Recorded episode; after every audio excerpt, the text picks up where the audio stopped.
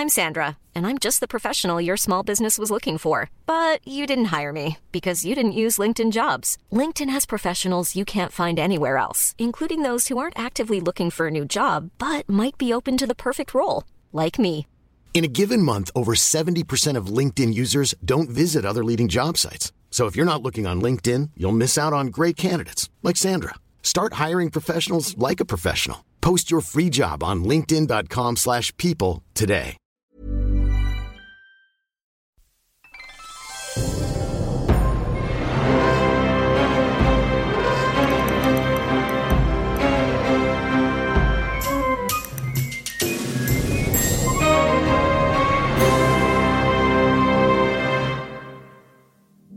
Nous avons tous entendu l'adage le client est roi.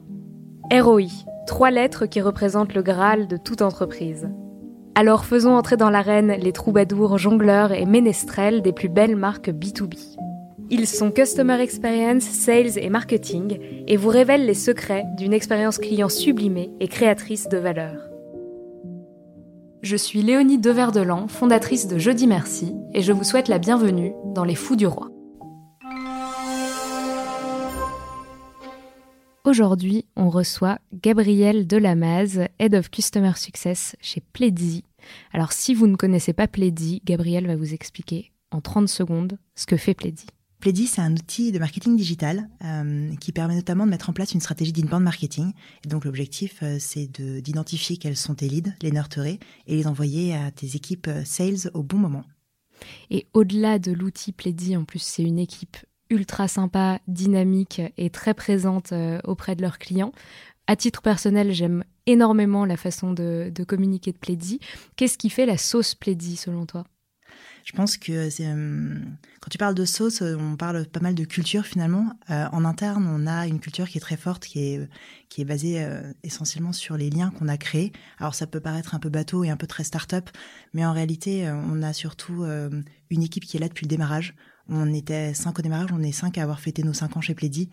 Euh, et, tout le monde s'apprécie, apprécie d'être là et surtout euh, partage des, valeurs très fortes en termes d'équilibre pro-vie perso, euh, en termes de euh, d'attention aux autres. On essaye de plus parler de bienveillance, on a un peu le sentiment que c'est galvaudé. En revanche, euh, en revanche, je crois qu'on tire le meilleur les uns des autres et on estime beaucoup le job que. Enfin, moi, j'ai beaucoup d'admiration aussi bien pour euh, les équipes euh, dev, sales ou market que pour mon équipe. Et je pense que tout ça fait qu'on a envie de continuer à bosser ensemble. Et donc, dans cette équipe dans laquelle toi tu es depuis 5 ans, aujourd'hui vous êtes 10 Customer Success. Quand tu es arrivé il y a 5 ans, Bah, Tu- J'étais seule. tu étais seul. et ce que tu m'as dit, c'est que tu ne savais pas ce que c'était que le métier de Customer Success. Ouais. Ouais, j'ai commencé moi par faire de l'événementiel pendant sept ans. Euh, donc euh, il y a un, gros lien autour de la relation client et le chouchoutage de tes clients, puisque dans, dans l'événementiel, si ça marche pas avec un client, il revient pas la fois suivante en fait. Euh, C'est assez bateau. Euh, mais euh, mais c'était très à la mano, très fichier Excel et papier crayon. Donc très très loin du, du monde du SaaS. Euh, donc euh, effectivement, quand j'ai démarré, je comprenais absolument rien de ce qui était attendu de moi, mis à part qu'on attendait euh, d'avoir des clients satisfaits. Et donc, et donc j'ai commencé à me mettre en quatre et essayer de comprendre ce qu'ils attendaient pour être satisfaits. Et euh, si des personnes nous écoutent et qui sont dans cette situation d'être le premier Customer Success ou la première Customer Success d'une entreprise, qu'est-ce que tu pourrais euh, leur donner comme conseil? Je pense que la toute première chose, le premier conseil que m'a donné, euh, que m'ont donné mes associés, c'était de dire, c'était d'abord d'aller parler à nos clients. Donc j'ai contacté chacun d'entre eux euh, pour lui demander ce qu'ils faisaient, ce euh, qu'ils attendaient de l'outil, comment ils l'utilisaient à l'heure actuelle, euh, et puis comprendre également là où étaient leurs leur frictions, les freins, euh, ce que l'outil ne faisait pas et dont ils auraient besoin. Donc première chose, parler à tes clients. Et deuxième chose, euh, donc parler d'un point de vue stratégique à tes clients. Et deuxième chose, euh, parler d'un point de vue technique à tes clients. Moi, j'ai passé, je pense, euh, mes trois premiers mois à 100% sur le chat, à répondre à tout- toutes les questions qu'il y avait sur l'utilisation du produit. Et donc, j'ai fini par me former très très bien au produit, puisque en fait, un customer success, c'est la colonne vertébrale d'une entreprise. Il touche à tout, il touche au market, parce que les, tous les, toutes les actions marketing ont un impact sur les clients. Il touche avec les sales parce qu'il va du coup donner des billes aux sales pour pouvoir vendre. Il touche au dev parce qu'il faut faire évoluer le produit, régler des bugs. Donc euh, ils sont vraiment sont des experts du produit. Et du coup, un customer success, il doit commencer par maîtriser son produit de A à Z. Et t'as as mis combien de temps à maîtriser euh, ce produit qui est quand même euh, très, euh, très spécifique et très complet? Ouais, il est très complet, tu as raison. Et, j'ai mis pas mal de temps à bien comprendre les ressorts. Et donc j'ai beaucoup écouté aussi mes associés qui du coup pendant ce temps-là onboardaient de nouveaux clients. Et à les écouter onboarder, bah, j'ai rien compris parce qu'en fait ils onboardaient chacun de leurs clients différemment pour coller au maximum aux attentes et à ce qu'ils avaient perçu des attentes de ces clients. Donc, donc gros enjeu, mais, mais quand on voit un problème sous 12 facettes différentes, on finit par comprendre comment le résoudre de 12 manières différentes. Et du coup, ces, ces onboardings qui étaient tous différents, aujourd'hui, tu as réussi à les, à les systématiser, à les faire rentrer plus dans des boîtes ou c'est toujours au cas par cas? Non, c'est plus au cas par cas. On a fait un gros, gros boulot dessus. Alors, c'est vraiment un sujet qu'on rechallenge, je pense, euh, entre tous les six mois et tous les ans. Euh, moi, j'avais, j'avais tenté et j'avais créé un cadre. Et puis, on a embauché quelqu'un qui était spécialiste euh, de l'onboarding, une fille super, euh, qui du coup a commencé, elle, à, automatiser beaucoup de choses et, à cadrer de manière beaucoup plus précise, à avoir une approche assez produit. Et, euh, et puis ensuite, euh, on a recruté une équipe onboarding qui fait évoluer cet onboarding, donc qui a continué à automatiser en créant de la vidéo, en créant des, des, outils pour permettre de suivre notre client pas à pas. Et là, on est en train de passer encore à une nouvelle étape où on va travailler sur des onboarding avec beaucoup plus de d'automatisation, enfin de avec beaucoup plus d'informations et euh, de d'éducation pour nos clients en amont de l'onboarding et ensuite un suivi en fonction de la maturité de notre client. Donc finalement beaucoup plus personnalisé. Ok, ouais, parce que donc dans, dans le podcast, on parle pas mal de ROI. L'onboarding, c'est un gros sujet parce qu'un onboarding raté, c'est un client qui met plus de temps à prendre en main le produit, mais c'est aussi un sujet qui peut euh, coûter cher en temps humain d'accompagnement.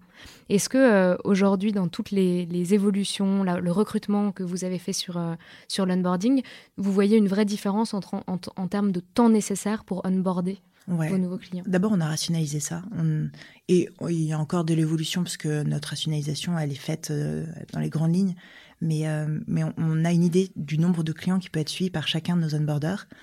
Euh, dans termes de recrutement, on, on recrute, euh, on a recruté en interne. On a un de nos collaborateurs qui était euh, dans la partie care support, qui est devenu un border.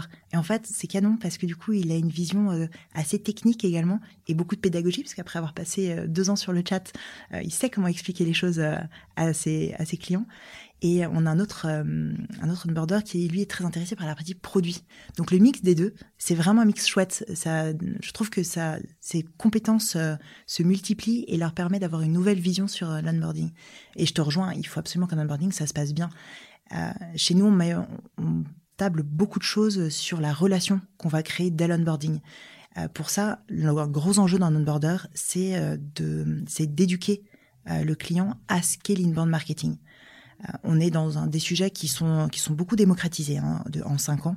Euh, quand on parlait d'inbound il y a cinq ans, je pense que les gens nous regardaient en nous demandant quel était ce mot, euh, cet énième anglicisme un peu bâtard. Et aujourd'hui, c'est un terme qui est, qui est très, qui fait partie des usages.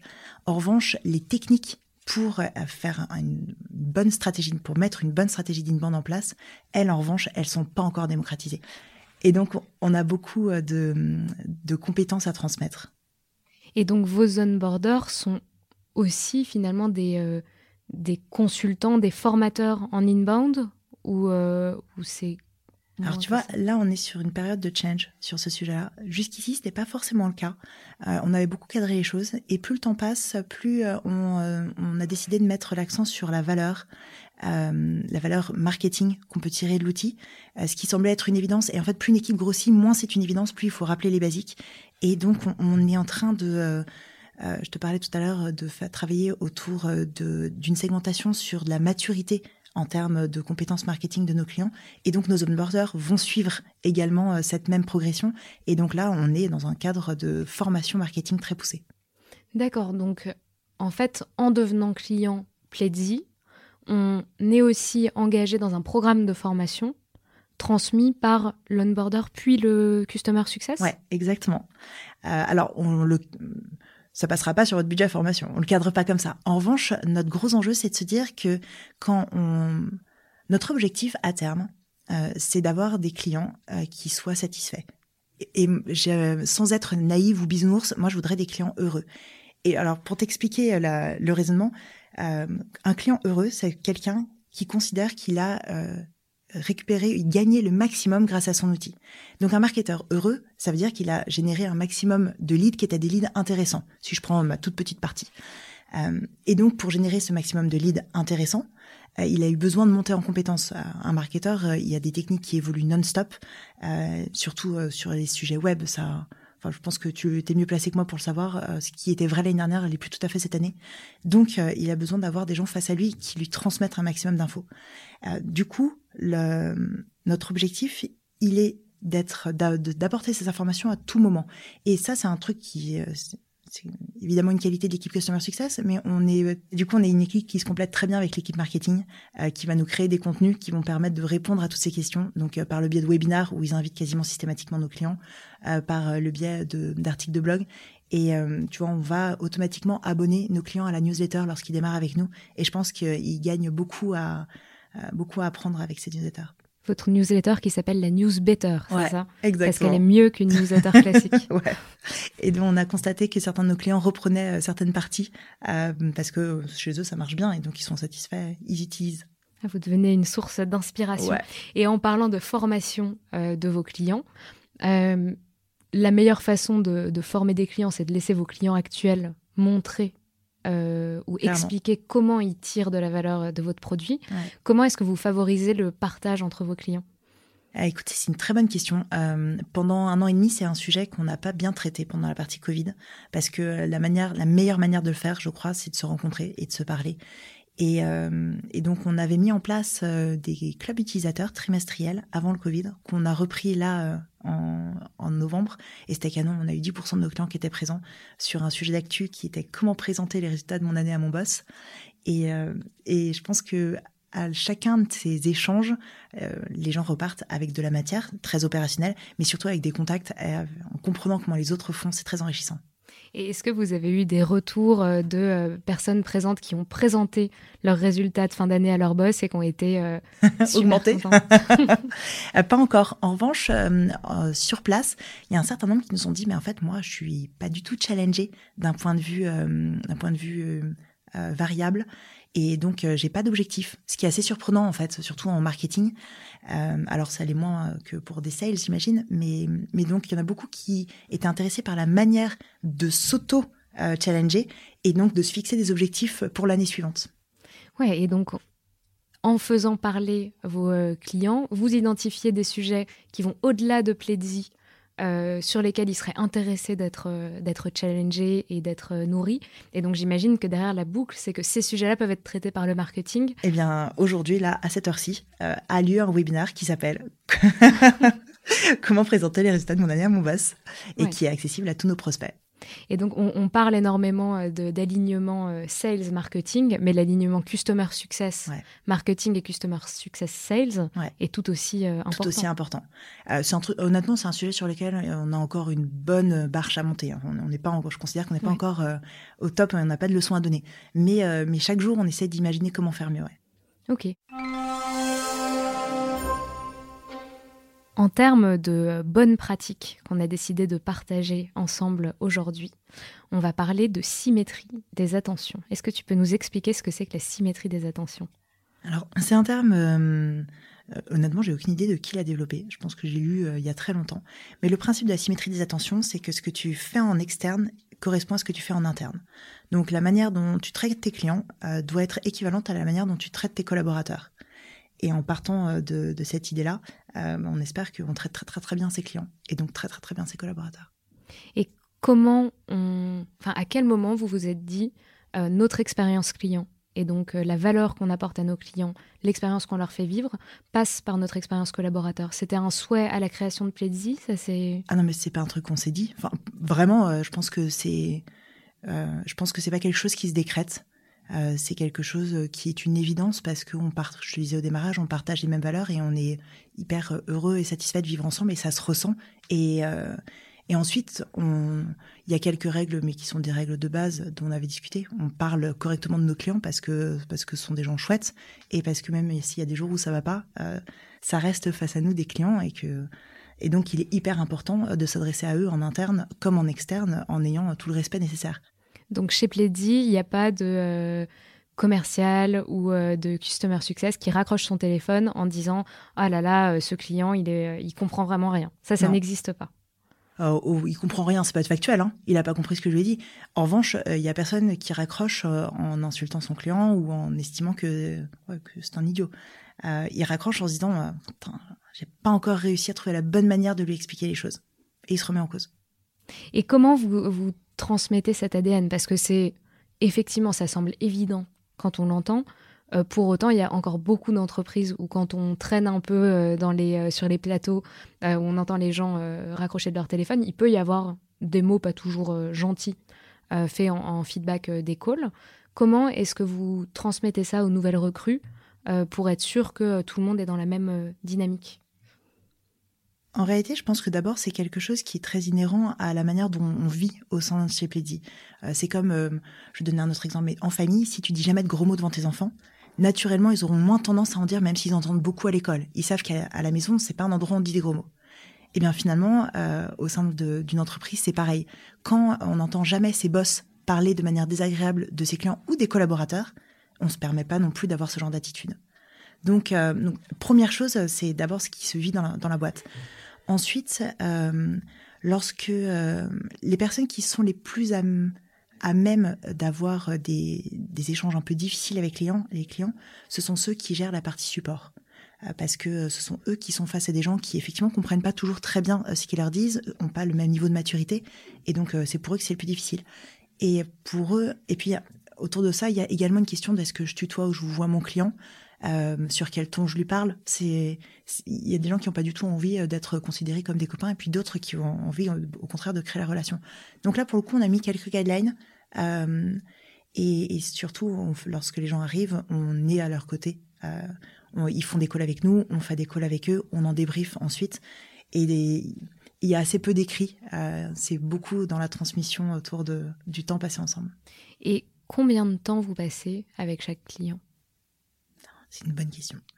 En onboarding, en moyenne, on passe une quinzaine d'heures avec chacun de nos clients.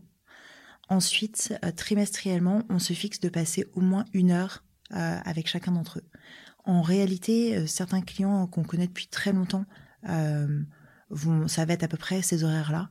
Et puis ceux qui démarrent, qui ont plus de questions, qui ont besoin d'être accompagnés, qui qui n'ont pas les résultats qu'ils souhaitent ou au contraire euh, qui ont ces résultats-là et qui veulent aller plus loin, eux, on va passer 5-6 euh, heures de plus facilement par an. Et comment, euh, comment ça se passe? C'est les clients qui sont demandeurs ou est-ce que ou est-ce que c'est vous qui imposez ces temps d'échange? À l'heure actuelle, c'est plutôt nous qui imposons. les customer success doivent passer, doivent avoir un échange avec leurs clients trimestriel qui doit leur permettre euh, d'identifier si tout se passe bien d'un point de vue stratégique, mais également euh, si l'environnement de leur interlocuteur est toujours propice à utiliser Plaidy. Euh, on, a identifié les raisons du churn, qui sont des raisons hyper classiques que tu retrouveras partout. Il y a notamment le départ de collaborateurs, l'évolution d'une boîte, etc. donc, donc l'enjeu d'un customer success, il est à la fois de donner de la valeur à son client pendant cette heure d'échange, mais également de suivre un certain nombre de points clés et s'assurer que le renouvellement pourra se faire à terme c'est un point, euh, un point moi qui m'intéresse particulièrement parce que en échangeant avec euh, avec euh, pas mal d'entreprises B2B dans des stades similaires à Plenty, on se rend compte que dans l'équipe Customer Success, un des points de douleur ou un des points compliqués, c'est les, les clients qui se transforment en fantômes, le ghosting. donc le Customer Success, c'est qui peut, qui ou elle peut apporter de la valeur en appelant le client, en mm. prenant une heure euh, avec lui, mais le client ne répond jamais, mm. ne choisit jamais de créneau.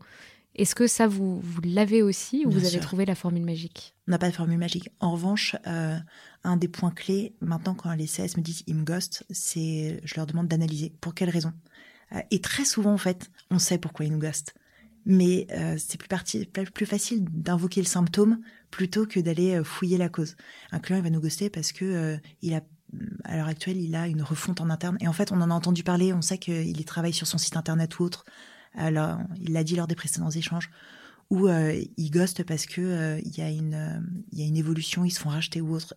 Tout ça sont des choses qu'on peut voir et percevoir. Et, et donc il n'y a pas de formule magique. En revanche, je trouve que on a une très mauvaise tendance, c'est d'être très passif. J'ai envoyé un mail, mais j'ai pas contacté mon client. Alors c'est pas un mail qui contacte le client. Et en fait, il faut appeler. Moi, ce que je conseille, c'est d'appeler sans laisser de message. Tout le monde rappelle quelqu'un qui laisse pas de message pour savoir qui se cache derrière. Rajouter la personne sur LinkedIn aussi, échanger sur LinkedIn. Les gens sont plus réactifs sur LinkedIn parce qu'en fait, simple, on voit que le message a été lu. Donc forcément, ça, ça appelle à, une réponse. Donc, on, analysez d'abord la raison pour laquelle la personne ne vous, ne vous, vous ghost et ensuite chercher à le contacter par d'autres moyens plutôt que de dire euh, il y a un mail qui est parti. Donc, c'est faire du multicanal en customer success. Mais surtout en ayant bien compris pourquoi, pour euh, adresser euh, de la bonne manière la personne qui part, enfin qui ghost. Et si on, revient sur euh, la culture interne, euh, donc dans la symétrie de l'attention, la culture interne est clé pour ensuite proposer une culture client, enfin mettre en avant ses clients et les accompagner pour le mieux. Est-ce qu'il y, a des, il y a des actions concrètes que vous mettez en place en interne, mm. au-delà de, de, la culture des valeurs, qui pourraient être reprises par, par d'autres entreprises? Il y a euh, chez nous, on, a un onboarding collaborateur comme on a un onboarding client. L'onboarding collaborateur, ça va être une demi-journée gérée par euh, notre RH et euh, qui va être à la fois autour des valeurs de l'entreprise. Et par valeur, on va pas taper des mots bienveillance, etc. On va plutôt être autour des manières d'être. chez Plaidy, un, des, un de nos mantras, c'est Be like MacGyver. Donc, essaye de faire les choses intelligemment, essaye de tenter, et si ça marche, on essaiera de l'industrialiser, on donnera les moyens de. Mais d'abord, tu tentes, tu vois si, ça peut fonctionner. Euh, un autre enjeu, euh, ça va être euh, également de permettre aux collaborateurs de s'intégrer le mieux possible. Et pour ça, il va avoir un buddy. Et ce buddy, il va échanger avec lui au bout de trois jours, trois semaines, trois mois. Et, l'idée, c'est d'avoir quelqu'un qui n'est pas dans ton, dans ton équipe et qui va te donner tous les petits trucs, qui va t'emmener déjeuner la première fois, qui va te permettre d'échanger avec d'autres collaborateurs, en gros, quelqu'un qui va t'aider à t'intégrer. Euh, ça, côté client, alors j'ai pas forcément une symétrie parfaite, mais côté client, notre onboarding suivi d'un échange euh, trimestriel avec nos CS, ça va être le, son reflet. en interne. le customer success, c'est le buddy du client. Ouais. Ouais. Alors, les marketeurs, ils nous appellent l'extension de votre équipe marketing. Ok. Ce qui est à double tranchant, parce que parfois les gens le prennent au mot. et dans ces cas-là, ça met une grosse pression à l'équipe. Mais il gère vachement bien. Donc tous les Customer Success chez Plaidy sont aussi des marketeurs? Non. Non.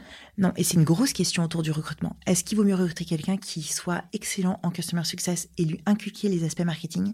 Ou est-ce qu'il vaut mieux recruter quelqu'un qui maîtrise très bien le sujet marketing et donc qui peut facilement échanger avec un marketeur et euh, lui apprendre la négociation, euh, euh, les échanges, la régularité, la gestion d'un timing, etc.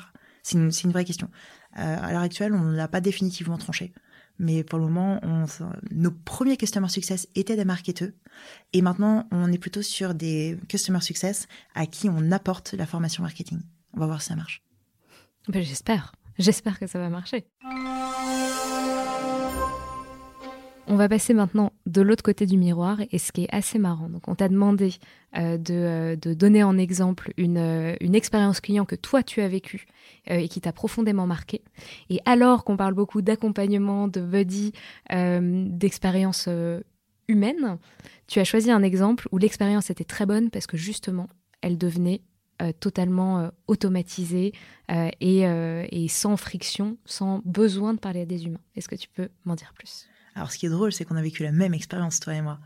Euh, il y a deux ou trois ans, j'ai perdu ma carte bleue. Euh, j'étais dans une banque traditionnelle et pendant trois semaines, je me suis retrouvée sans carte bleue, sans, sans échange, euh, sans possibilité de, de, payer mon passe Navigo, sans possibilité de, de gérer ma vie quotidienne en fait. Et, et du coup, pendant cette période-là, j'ai cherché une autre banque et je suis arrivée chez Boursorama. Et chez Boursorama, ma vie a changé.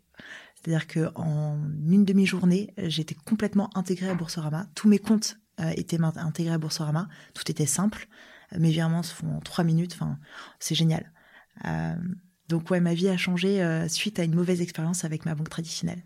Et le problème avec la banque traditionnelle sur ces trois semaines sans carte bleue était lié à une friction et au fait que le seul moyen on connaît tous les, les, banques traditionnelles, même s'il y en a certaines qu'on aime beaucoup on a perdu sa carte bleue, on doit appeler son conseiller qui n'est disponible que entre euh, midi et 15h30 euh, mhm. le jeudi, mettons. Euh, et donc ça crée de la friction parce qu'il n'y a pas de disponibilité. Et ce problème côté Boursorama a été, a été résolu par un produit, vraiment de la tech. Et tout à l'heure, dans l'onboarding, quand on a parlé de l'onboarding chez Pleddy, euh, tu m'as dit que dans tes onboarders, il y avait notamment une personne qui avait un ADN très produit. Euh, comment on fait le lien entre l'expérience humaine et l'expérience produit pour que euh, les deux fonctionnent ensemble? On commence par se calquer d'abord sur les besoins qu'ont du coup nos chers humains pour pouvoir apporter la meilleure, pour pouvoir faire le pendant dans la partie produit. Euh, tu vois, typiquement, on fait depuis, euh, depuis un an et demi un questionnaire à l'issue de chacun des onboardings pour savoir euh, ce que nos clients attendent, s'ils sont satisfaits ou non. Et une, plus le temps passe, plus ils nous disent qu'ils voudraient, eux, choisir le rythme et non pas suivre le rythme qu'on leur impose. Et donc, c'est typiquement dans cette optique-là qu'on est en train de créer ce nouvel onboarding autour d'un site internet qui permettra à chacun d'aller à, sa vitesse euh, et, de nous contacter euh, nous, et de booker des échanges avec nous, peut-être deux fois par semaine au lieu d'une fois toutes les deux semaines. Ouais, donc le client devient maître de son propre timing et euh, en fonction de sa maturité. Exactement. Comment on pourrait retranscrire ça à l'expérience d'une carte bancaire perdue?